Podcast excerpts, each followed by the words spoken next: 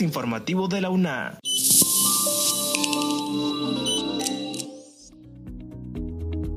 Bienvenidos a una emisión más de este espacio de divulgación de la Universidad Nacional Autónoma de Honduras. Con ustedes, como en cada emisión, les saluda Jessie Arita. La primera jornada científica de Big Data desarrollada por la máxima casa de estudios concluyó con charlas sobre investigaciones en espectroscopías de plasmas producidas por láser.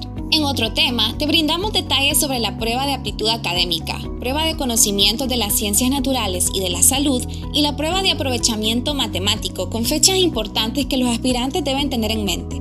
Mariam Celaya con los detalles. Mediante un comunicado, la Universidad Nacional Autónoma de Honduras informó que la prueba de aptitud académica, la prueba de conocimiento de las ciencias naturales y la prueba de aprovechamiento matemático se llevarán a cabo los días 27, 28 y 29 de octubre a nivel nacional con estrictas medidas de bioseguridad. La máxima casa de estudios indicó que para evitar aglomeraciones de aspirantes realizarán aplicaciones durante tres días en dos jornadas. En ese sentido, la Dirección del Sistema de Admisión publicará en los medios de comunicación de la UNA un calendario donde indicarán la fecha y hora que deberá presentarse cada postulante en el centro universitario que le corresponde. Posteriormente se abrirá una nueva inscripción a partir del 2 de noviembre para las pruebas de admisión que se llevarán a cabo en el mes de diciembre. Sin embargo, esta fecha está sujeta a cambios según la situación del país con relación a la pandemia del COVID-19 Gracias a Mariam Zelaya por la información. Por otro lado, Roger Barrientos nos comenta sobre la última charla impartida en la primera jornada científica de Big Data y computación de alto rendimiento.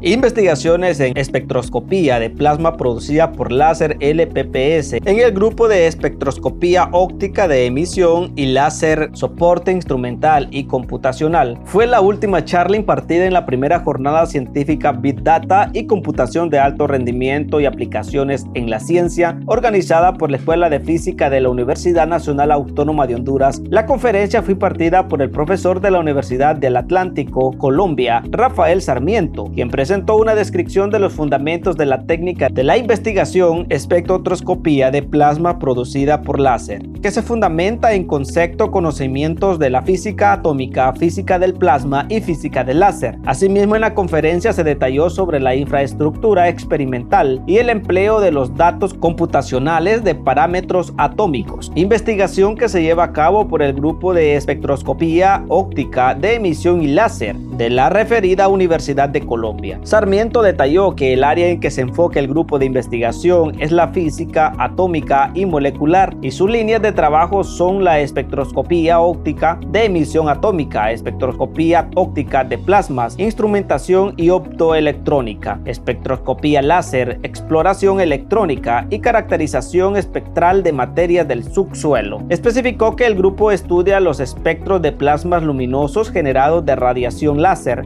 y por descargas eléctricas continuas y pulsadas, espectros de estructura hiperfina con técnicas láser de alta resolución, particularmente a través de espectroscopía de absorción saturada libre de Doppler. Asimismo, investiga propiedades ópticas lineales y no lineales de materiales mediante técnica de barrido, así como la implementación de sistemas optoelectrónicos para apoyo de la investigación.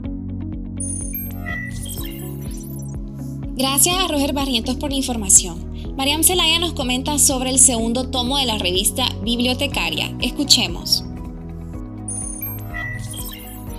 En el marco del 50 aniversario del sistema bibliotecario de la UNA, se presenta el segundo tomo de la revista Bibliotecaria, que contiene una serie de investigaciones acerca de bibliotecas en universidades. Una de las primeras investigaciones que se presentó fueron los pilares fundamentales para impulsar las bibliotecas en el país. Jorge Orellana, uno de los investigadores de los sistemas bibliotecarios, dijo que un reto significativo es cómo hacer que los jóvenes lleguen a estos espacios haciendo una lucha constante para tratar de fomentar la lectura. Por su parte, Esmelda Breve, otra de las investigadoras, habló sobre la proliferación de los círculos de lectura en la UNA y que solo en Ciudad Universitaria hay 14 de ellos. Por último, el historiador Jesús de la Heras comentó que el sistema bibliotecario ya se encuentra trabajando en el tercer tomo de esta revista. Gracias a Mariam Zelaya por la nota. Y antes de finalizar este podcast, te traemos un resumen con las principales noticias de las universidades públicas a nivel regional. Estas son las noticias más destacadas de las universidades públicas centroamericanas de esta semana. La Universidad del Salvador informó sobre la reanudación de actividades presenciales de forma escalonada por parte de empleados, así como las facultades multidisciplinarias. El jefe de la Unidad de Recursos Humanos, el licenciado Benjamín Pérez, mencionó que también impulsaron el protocolo de salud para el retorno y permanencia durante emergencia por COVID-19.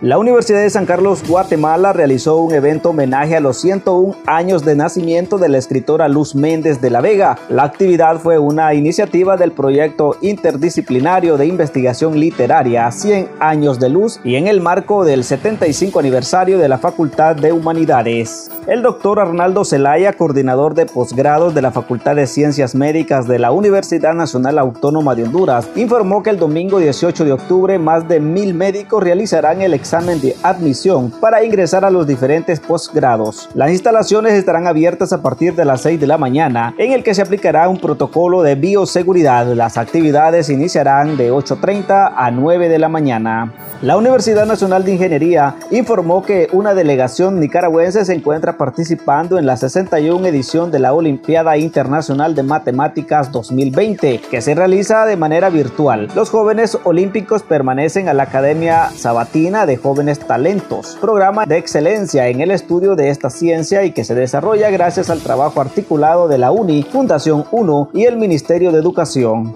El Tecnológico de Costa Rica no realizará la prueba de admisión, que es el principal mecanismo de selección de estudiantes que define la normativa de esta universidad, sino que se utilizará un mecanismo que tomará en cuenta varios indicadores para seleccionar las personas que ingresarán de las 21.779 inscritas. Les agradecemos a ustedes por escuchar este podcast. Recuerden ingresar a la página www.una.edu.hn pleca coronavirus, donde puedes encontrar más información sobre el coronavirus. Recuerda que puedes escucharnos en las plataformas de Anchor y Spotify. Se despide Yacerita, hasta la próxima.